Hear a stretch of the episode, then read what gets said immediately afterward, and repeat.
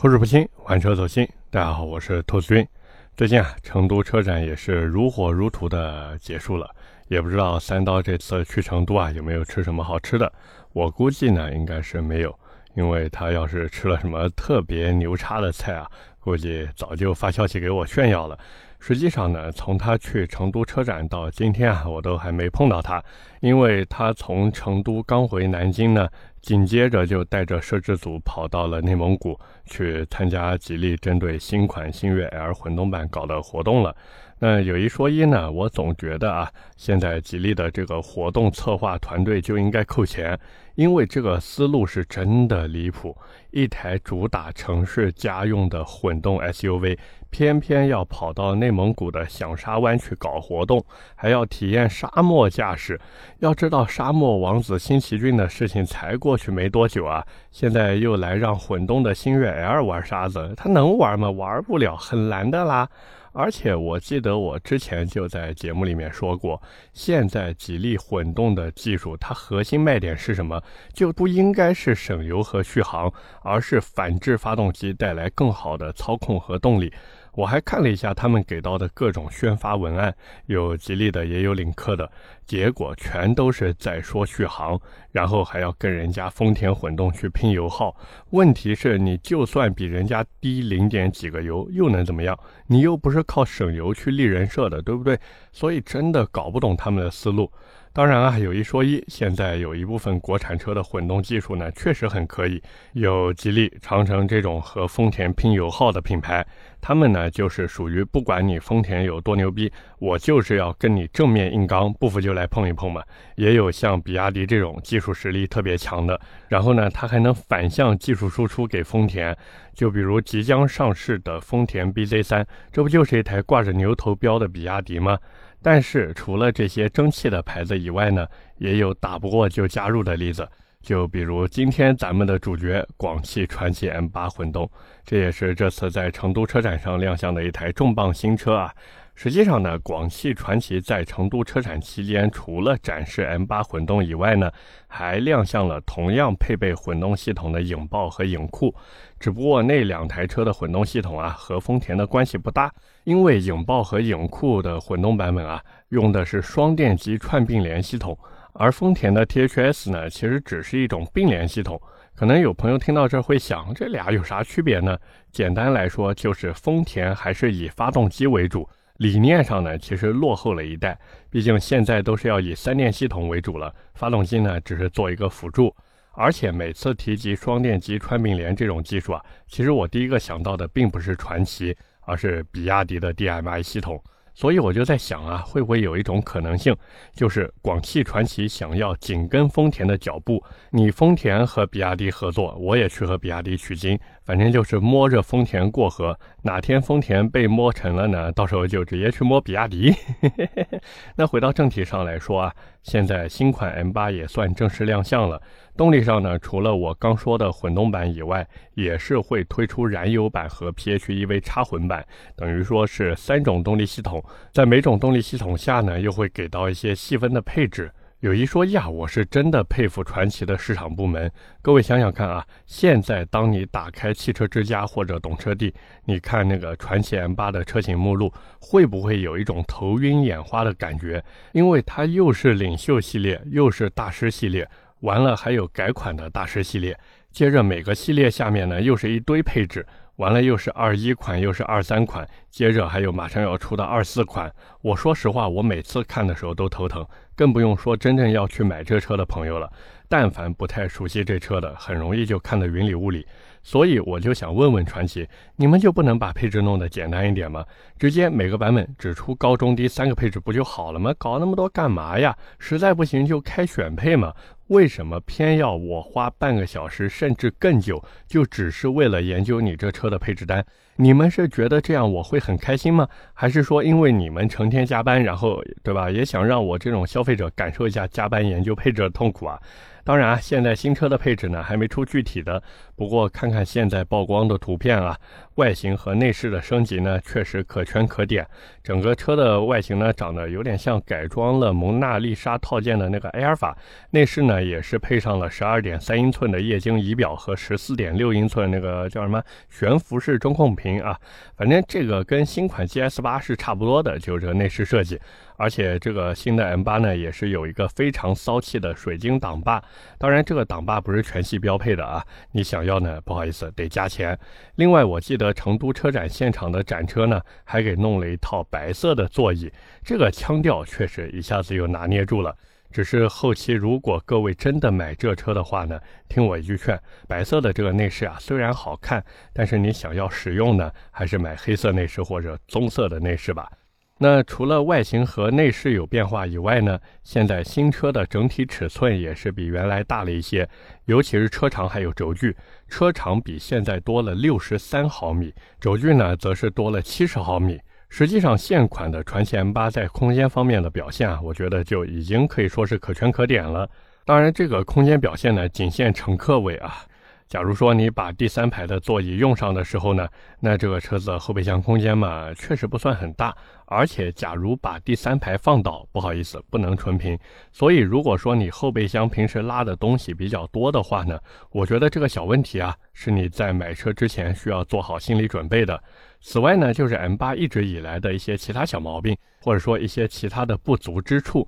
就比如我在网上看有人吐槽啊，说这个 M8 的离地间隙呢比较小，整体的这个通过性啊不是很强。这个我是觉得有点吹毛求疵，因为你要离地间隙够大，你买理想 L9 去嘛，是不是？这 MPV 又不是 SUV，我要那么高的离地间隙干什么呢？对不对？你难道说要拿着车去玩沙子吗？不过，另外的几点，我觉得确实是传奇，或者说整个 M8 做的不是特别好的地方。就比如车头有点长，导致空间呢有点浪费；还有五米二的车长呢，对不少家用客户的驾驶技术啊是个考验。呃，其实转头看看我的 CT6 也不是很难开嘛，嗯，一点都不难开。那实际上除了这些以外呢，传奇 M8 的整体表现还有产品力，我觉得还是不错的。最起码整体的这个车子啊，还是属于瑕不掩瑜的水平。包括我之前去感受 M8 的时候呢，那个高配车型的第二排呀，我感觉真的舒服，坐起来真的太舒服了，属于开起来不难受，坐起来更享受的产品。所以这也是为什么传奇 M8 一直卖的都挺好。毕竟各位想想啊。三十万内的价格去买一台 MPV，你要是去看日系品牌能买到啥？你是买艾力绅还是买奥德赛，对吧？那两台车的性价比能媲美 M8 吗？显然不可以。那再看看 GL8，还在那臭不要脸的加价。哎呀，我就想不明白了，这 GL8 凭什么加价嘛？而且我就想买台车子回来家用，你不仅不让我省钱，还要我加钱，那我买你图啥嘛？而这也就促使很多客户他在看了一圈 MPV 以后呢，他望了望自己手里的。预算看看各家车子给他的感觉，最后基本上都会跑到传奇的 4S 店里面下单 M8。可是呢，这也带来一个问题，就是现在有些传奇 4S 店的销售呀，那个腰杆子挺的真的是梆硬，就像李云龙八辈子没打过富裕仗那样。传奇 4S 店的销售也是多少年没这么卖过车了，以至于你现在去传奇 4S 店买 M8 这台车啊，人家都不跟你谈优惠，能早点提车就是最大的优惠了，非常的硬气，以至于我有时候都会恍惚，我这去的到底是传奇 4S 店还是丰田 4S 店？所以，如果有传奇厂家的人在听这期节目，你们真的赶紧去好好的培训一下，就是自己旗下的经销商吧。我实在不想每次去传奇 4S 店的时候啊，那个销售服务弄得跟开盲盒一样，好不好？赶紧培训一下吧。那聊到这边呢，肯定有朋友会好奇，兔家，你这聊到现在好像也没说 M8 这车有什么大问题，那是不是就说明这车可以无脑入手呢？其实还真不是。因为假如说你是想买燃油版的 M8，我其实没有任何阻拦你的意图。整个车子呢做的确实还行。但是假如说你想买混动版的 M8，呃，这个那我就要说道说道了。因为同样搭载丰田混动系统的另一台传奇，其实也就是 GS8 的混动版本嘛，最近呢也是出了一点小事情。什么事情呢？就是车子它在电池满电的状态下，发动机竟然会不停止工作，也就一直在那边持续运转。但是呢，这运转的时候它也不会给电池充电，于是呢，这就导致车辆的油耗异常的飙升。但是我还特地看了一下这事儿呢，你说有问题吧？有问题，而且能不能检查得出来呢？这个理论上其实是能检查出来的。但是看看那个后续的怎么说解决方案，或者说四 S 店的一个反馈吧，这个嗯检查不出来，我也不知道为什么，反正就是没检查出来。他们的这个嘴啊非常硬，就说没有问题啊。这事儿算不算通病呢？反正我看也不算通病，就是偶发性的现象。但是买之前还是要做好心理准备，万一给你碰到了，那就非常非常的头疼。因为刚才我也说了。广汽传祺的这个售后服务嘛，你想想看，他售前服务都那个样子，你还指望售后服务会好吗？所以服务其实是摆在广汽传祺面前的一个大问题，以至于我总觉得呀，广汽传祺现在给我有一种割裂感，就是他看车展还有宣传的时候，以及我去参加传祺组织的活动的时候呢，那个服务简直不要太好，而且特别的高大上。但是当你去到传奇的 4S 店以后呢，你就会感觉这玩意儿竟然是传奇的 4S 店，以至于我都怀疑他们是不是看了一些网红餐厅的宣传啊，看上头了，就是那种老板脾气很差，但是菜做的很好，于是呢就有一堆人过去边挨骂边吃饭。可是他们难道不想想看，这种玩法已经过时了吗？当然，回到现在的新款 M8 上面来说呢，这车我估计在正式上市以后啊，热度呢肯定不会太低。不管是关注的人自发的去给它提升热度，还是说厂家对吧花点钱啊买点热度，它的热度绝对不会低。至于具体的价格呢，我自己也是猜了一下。燃油版应该会和现在持平，然后混动版的价格呢，其实可以参考 GS 八的两个版本它之间的一个差价，我记得好像是个四万来块钱。那这个混动版在差不多配置的情况下呢，估计也就是和燃油版差个四五万块钱，不会再多了。至于那个插混版的 M8 嘛，我估计啊可能会比燃油版贵出六到八万这样。当然最贵的肯定还是大师四座版嘛，毕竟这个是传奇 M8 的牌面。所以最后呢，也是分享一下我的一个购买建议。如果说你是二十万左右的预算想买 MPV 的话呢，传祺 M8 领袖和荣威 MX8 其实都可以。那如果你是二十五万左右的预算买 MPV 的话呢，其实也就是个 M8 大师版比较有性价比。而假如你的预算上到三十万甚至更多的话，那这时候选择性就太多了，什么塞纳呀、嘉华呀、GL8 呀、腾势 D9、蓝图梦想家呀等等等等。你甚至都可以去赌一把自己命够不够硬啊，然后去看看埃尔法或者雷尔法这些，反正就是各花入各眼。只是我总觉得，不管各位怎么选呢，还是在买车之前啊，要去实际的开一开、坐一坐，然后再结合家庭需求去选择。毕竟 MPV 需要承载的呢是家庭，全家满意才是最重要的。而且再一个，有多少人真的需要一台 MPV 吗？你看上去有一台 MPV 啊，它这个生活是非常的美好的啊，一台车就能把全家老小装着一起出去了。但是你想想看，你一年到头这样用车的机会又有几次呢？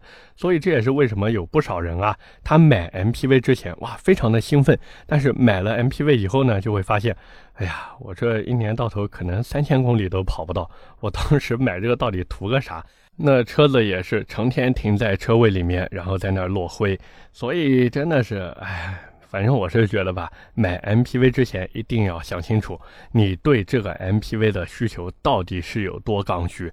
如果只是说为了所谓的全家出行的美好生活，然后去买 MPV 的话，那我觉得真的算了吧，算了吧。你哪怕出门之前租个车，都比你买一台 MPV 要划算。OK，那么今天关于传奇 M 八我们就先聊这么多。下面是我们的留言互动环节。那么上期节目呢，是我们八月份的听友问答啊，当然也是在后面跟大家扯了一点闲的。那么第一条留言呢，来自 JR Break，他说当初兔子最开始录玩车日记的时候呀，我记得还有人吐槽你的口音，换做我可能就要放弃了。很佩服你的毅力和决心，现在感觉你的口齿不清的开场需要换掉了，简直不要太溜。这应该算是一个 slogan 了吧？换它干嘛呢？对吧？他说：“我觉得你的故事类节目讲的挺好的，我没有时间去查这些历史渊源，有人帮我整理了，还录音频给我听，我感谢还来不及，所以 follow your heart。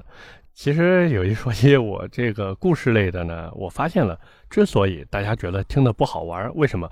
因为感知度不高。”我全是找的那些奇奇怪怪，然后特别冷门的东西跟大家去聊，所以这个下次我要注意，嗯，不能聊那么冷门的东西啊。第二条留言来自人菜瘾还大七，他说：“兔子，嘉诚是不是就是宝骏七三零的换代？